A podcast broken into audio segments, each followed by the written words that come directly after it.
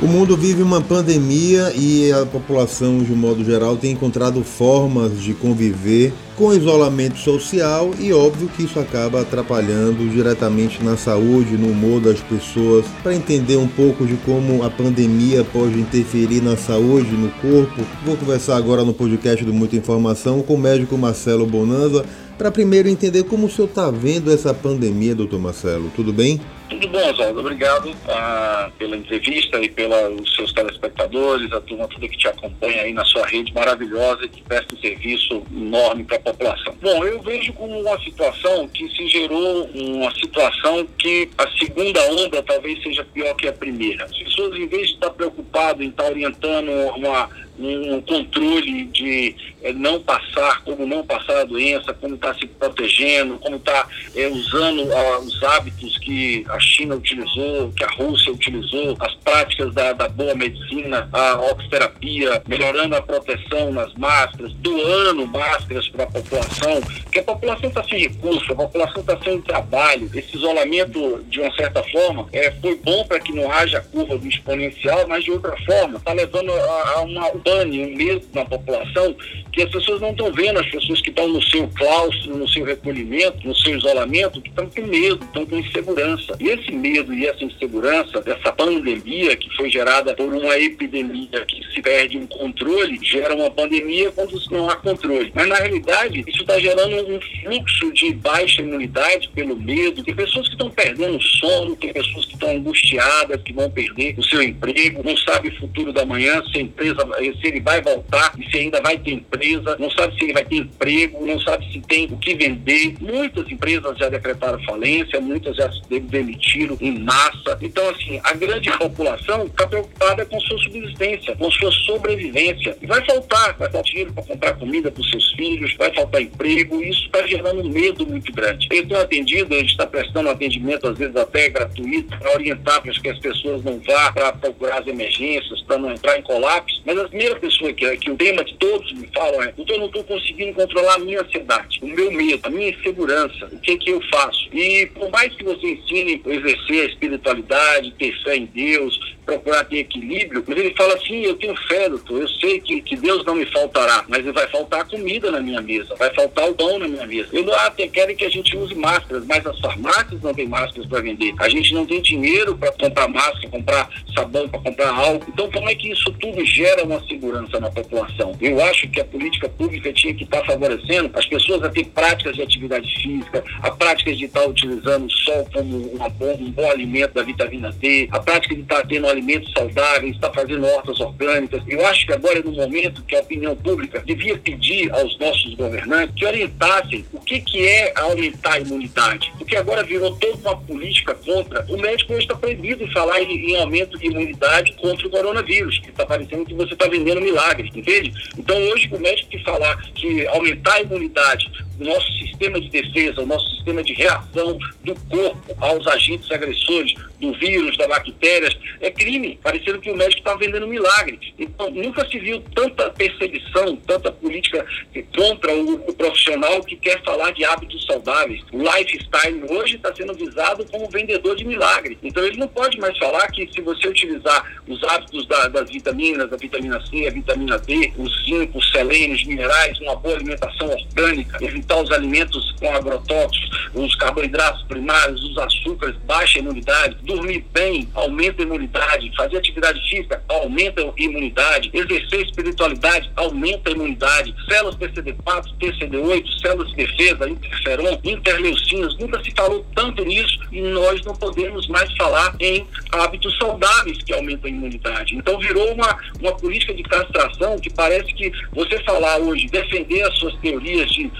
favor ou contra isolamento são opiniões públicas. Mas se você falar que você é contra isolamento vertical ou horizontal, parece que você está sendo xiita, parece que você é esquerda ou direita. As pessoas têm opinião própria, sem ser lado político ou apolítico. Ser político é conviver com a sociedade e ter sua opinião. Eu acho que as pessoas deviam respeitar a opinião de cada um e, e procurar se proteger. Ah, isso é egoísmo. Não, isso não é egoísmo. Eu penso dessa forma que os jovens devem se proteger, usar máscaras e ir para a luta. Nós precisamos criar imunidade para que o país não pare, para que a cidade não pare. Independente de se eu sou esquerda ou direita, eu sou uma pessoa que precisa do meu trabalho e tenho diversas famílias que trabalham comigo e que precisam sobreviver. Eu tenho pessoas que a gente vai ter que dar a interrupção do contrato porque a gente não sabe se vai ter fluxo. Tem pessoas que estão preocupadas que vão perder seus empregos.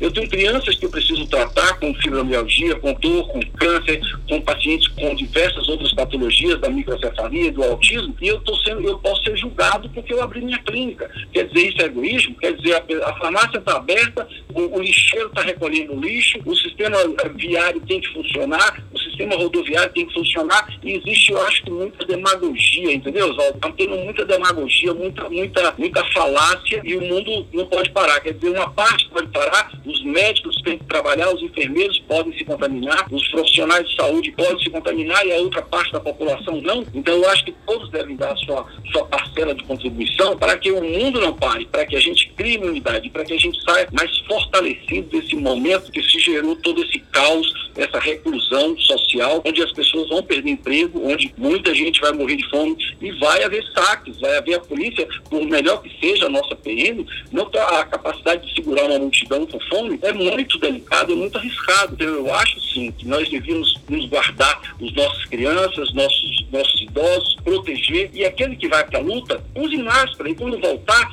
use asepsia, use o álcool, use entre, entre dentro de casa com a máscara para você não contaminar os seus idosos, mas tem que partir para a luta, tem que partir para guerra. A vida é enfrentamento. Se você recolhe, se você recua, a, o sistema, o medo toma conta de você e aí você perde a guerra. A OMS dita que o isolamento social hoje é a única forma de evitar mortes e uma, um maior número de contaminações. Há algum contrassenso nessa posição da OMS, o que prega muito, que pregam muitos infectologistas, doutor Marcelo? Eu acho que em parte eles têm razão quando fala alguma aglomeração social, ou seja, campo de futebol, é, shows, espaços que conglomeram mais de 50 pessoas, eu concordo, mas o sistema viário, o sistema de, de funcionamento, a cidade ela precisa acontecer, que precisa produzir, ela precisa continuar. As lojas que pode estar diminuindo o fluxo, o comércio, eu não estou falando a rede de entretenimento, porque toda aí você viu, todos os artistas estão fazendo live, todo o sistema das igrejas estão fazendo live, as escolas em,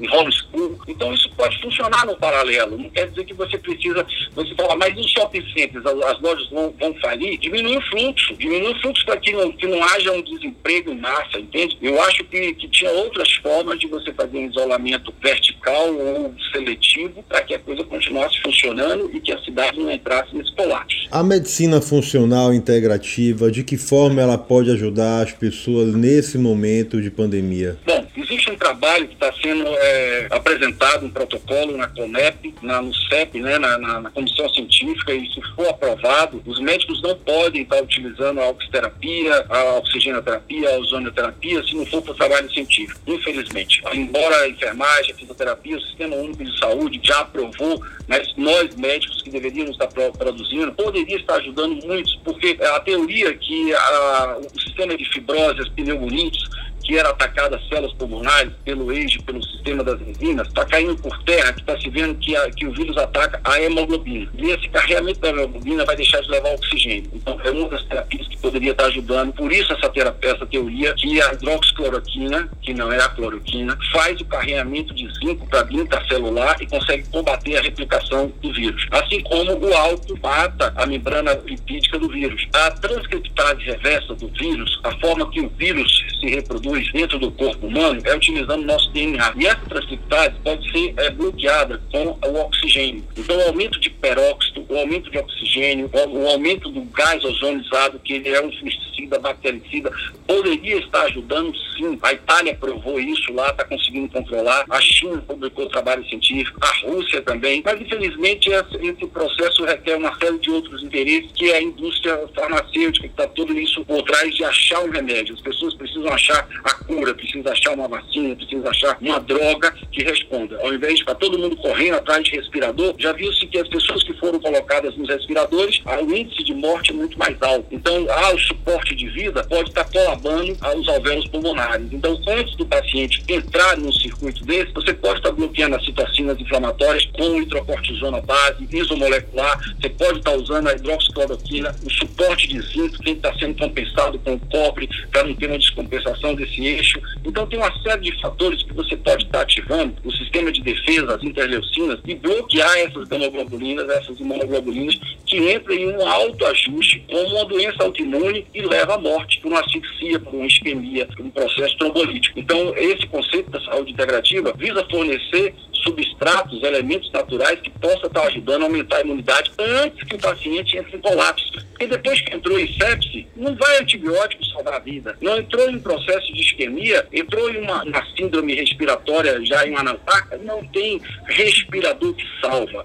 Então, é, é muito mais interessante, é muito mais preventivo, é muito mais econômico e salva vidas você atuar numa política de prevenção do que você deixar que o sistema entre em colapso. As pessoas deviam estar todas testando se você é o IgG, o IgM, o IgA para o, o, coronavírus. E, no entanto, não tem testadores. Então, você está deixando que o sistema entre em colapso para depois entrar com suporte. Não vai aumentar. O sistema não vai, ele, ele não tem suporte de UTI capaz de suportar uma, a, o que vai vir por aí. Mas então, esse, acho... esse talvez seja justamente o problema. É uma doença nova que está atingindo todo mundo e não tem mecanismos e equipamentos suficientes para poder testar nem no Brasil nem em várias partes do mundo. O que fazer para evitar essas mortes então, já que não é possível fazer o teste na maioria da população? Vamos usar os países que estão dando certo, vamos usar os países que estão servindo de exemplo.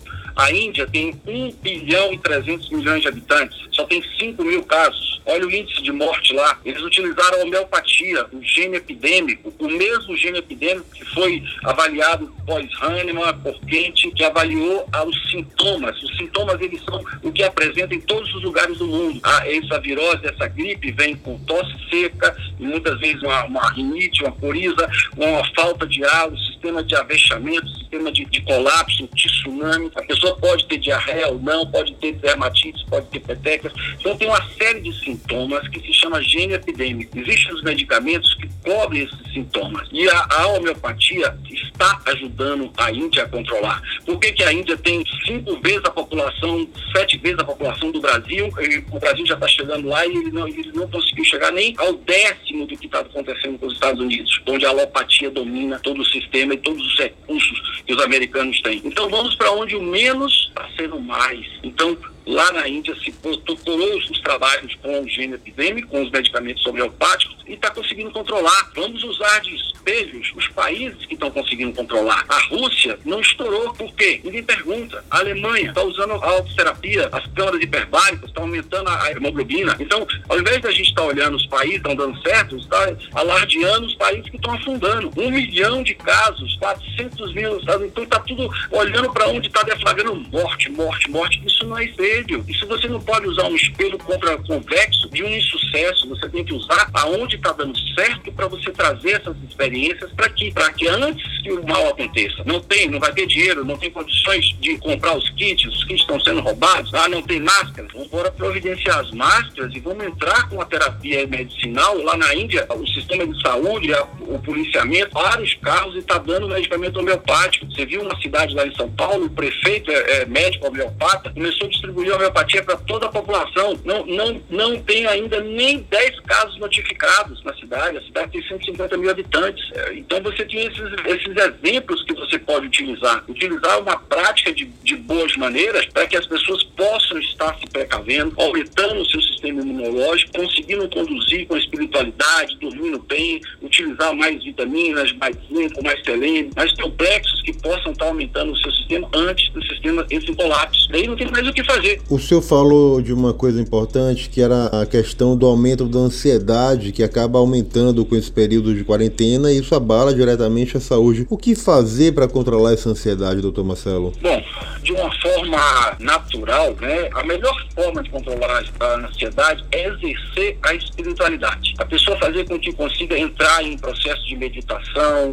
entrar em um processo de desprendimento, e saber que isso aqui nada é seu, nada é meu, nada, nada é para sempre, nós não, não vamos ficar para semente. Então a gente tem que saber que se você entrou em um fluxo, que você está fazendo o seu papel, você está procurando exercer uh, o seu trabalho, a sua parte nesse mundo, desprenda dessas crenças limitantes e tenha fé, entregue a espiritualidade, proteja a sua família e saiba que ninguém aqui vai ficar para semente. Proteja seu idoso, proteja sua criança e comece a entrar em um momento onde você vai encontrar o teu ponto de equilíbrio e a sua fé. Então essa é o melhor, a melhor forma de controlar a ansiedade. Se dizem que não cai uma folha da árvore sem a vontade de Deus e quem tiver que passar por um processo de passagem ou de morte vai precisar enfrentar com honra e glória. Outra forma, já que a gente tem que proteger os nossos familiares, vamos utilizar um sistema que, natural. Você está com ansiedade? Use um chá de moringun, use um chá de valeriana, uma passiflora, um, um floral, um homeopático. Um suco de maracujina com camomila. É, um calmão maravilhoso, isso aí, entendeu? Algo que você consiga controlar a sua ansiedade, algo que você consiga controlar o seu sistema parasimpático, suas adrenais, as catecolaminas, o seu eixo de cortisol, para que você não dispare e entre nesse fluxo que na realidade é você fazer com que o universo conspire contra você. Então, se você está ansioso, vai bloquear as suas catecolaminas, vai aumentar cortisol, vai cair o seu sistema imunológico e você vai estar tá propício a não morrer pelo coronavírus. Mas pode pegar um HN1 que mata, pode pegar uma bactéria, seu sistema imunológico baixo. Então as pessoas só estão preocupadas com coronavírus e estão entrando no pânico, estão entrando no medo aterrorizador que o sistema imunológico. Eh, eu já atendi vários pacientes lá na clínica, doutor, eu estou passando mal, estou sentindo falta eu estou com coronavírus. Quando a gente vai fazer o exame, você não está com sinais de coronavírus, não tem necessidade de você ir para emergência, vamos, vamos entrar com a homeopatia, com a planta, o arsênico. Daqui a pouco o paciente está calmo, tranquilo, viu que era só o medo? Senão você vai começar a entrar num processo de um, de um influxo contra você mesmo, você vai sua grande doença e você vai poder, vai ter um colapso, vai ter um infarto, vai ter um AVC desnecessário. Então, a naturopatia pode ajudar a controlar a ansiedade e exercer a espiritualidade. Agora preocupa a explosão de casos quando chegar nas favelas, sobretudo pela dificuldade financeira e pela condição de maior dificuldade que a maioria da população vive, doutor Marcelo? Isso é triste, viu? A gente estava comentando se, se a, o coronavírus entrar nas comunidades né? E as proximidades, é, é, muito engraçado falar de isolamento. Como é que você vai isolar uma casa que tem 12 pessoas? Que tem um cômodo que mora todo mundo nesse mesmo cômodo, entende? Então, como é que você vai fazer isolamento dentro de uma comunidade? É muito difícil. Tem, tem casas que tem uma superpopulação de, de três habitantes por quarto, entendeu? Então, como é que você vai fazer esse controle? Então, assim, sinceramente, a gente tem que orar e pedir aos anjos de luz, os irmãos espirituais que protejam essas comunidades para que isso não entre, entendeu? Porque se entrar vai ser uma chacina. Infelizmente vai ser uma coisa triste, porque vai ser igual aos hospitais lá na, na Itália, que os pacientes todos contaminados estão pelo corredor, entendeu? Então, e lá são, tem suporte, né? Estados Unidos, que tem todo o dinheiro, a era a potência do mundo, estão todos pelo corredor. E tem um paciente minha lá em Nova York, que mora do lado do Hospital Central, ela disse, Marcelo, a gente está tá vendo sair caixão, sair caixão, não tem onde botar mais gente. Então, é uma coisa aterrorizadora. Agora, imagine isso entrando dentro de uma comunidade, né? Entrando dentro de uma zona da favela onde não tem recurso e não tem, o sistema de saúde não chega, o sistema de suporte não vai conseguir chegar até lá. Então, assim, eu tive pacientes que, que tinham condições, tinham planos de saúde e bateram no hospital três vezes até eles aceitarem paciente entendeu?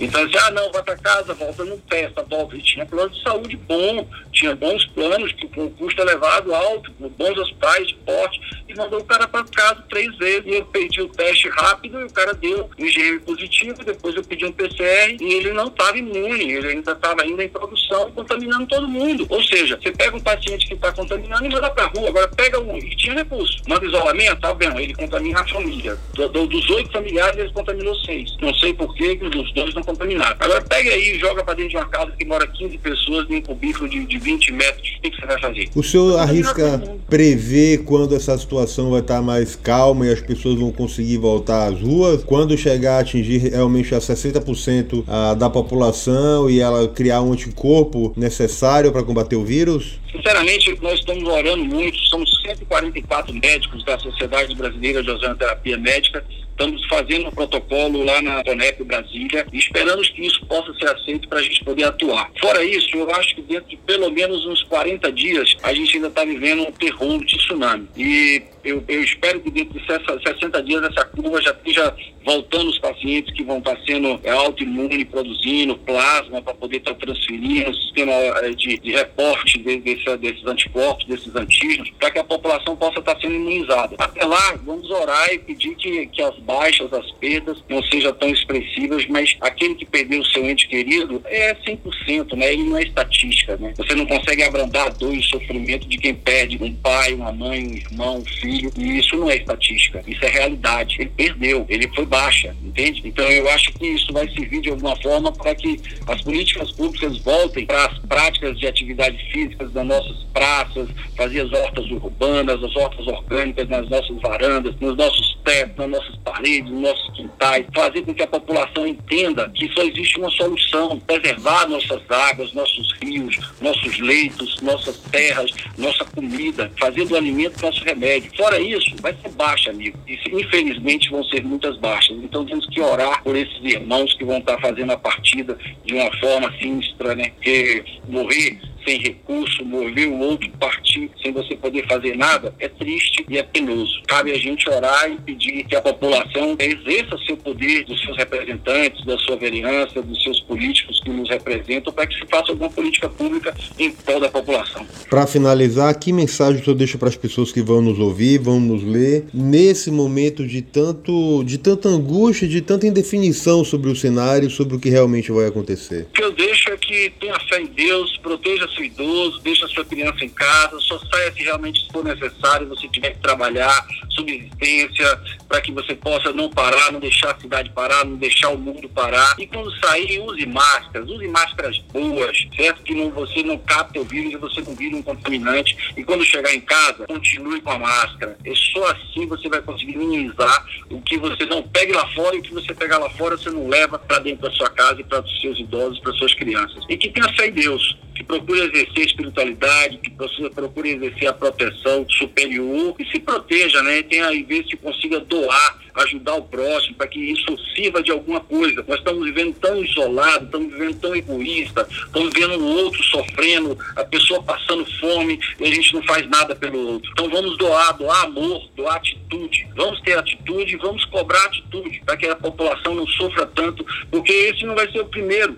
As coisas estavam indo para um degringolando de tal forma que as pessoas estavam tão olhando para os seus próprios umbigos que estava deixando de olhar a humanidade olhar o próximo. Tem aí 3.750 crianças com microcefalia e ninguém fala nada, ninguém faz nada. Ah, foi do Zika vírus, ah, foi do larvicida, ah, mas não fala nada, entende? E o que você está fazendo com essas mães que estão aí sem nenhum amparo, acha que o Lua, assim, vai resolver a vida dessas mães? Elas não têm fisioterapia, não têm neurologia, não têm o sistema prévio para atuar, não tem futuro. As crianças autistas estão entrando num sistema de deflagração, nossas crianças estão entrando num sistema de perda do, da, do direito à inclusão social. Então o outro está sofrendo, mas é o outro. Ninguém está fazendo nada porque não é ele. Mas e quando doer na sua barriga e alguém toma uma atitude. Então fica aí o, a minha dica: doe amor, doe atitude e ajude o próximo. E se cuidem, com certeza. E se cuidem, usem máscaras, por favor, usem máscaras. Obrigado, doutor Marcelo. Nada, fica com Deus, Oswaldo. Parabéns pelo seu trabalho, tá? Obrigado, um abraço. Siga a gente nas nossas redes sociais e até o próximo podcast.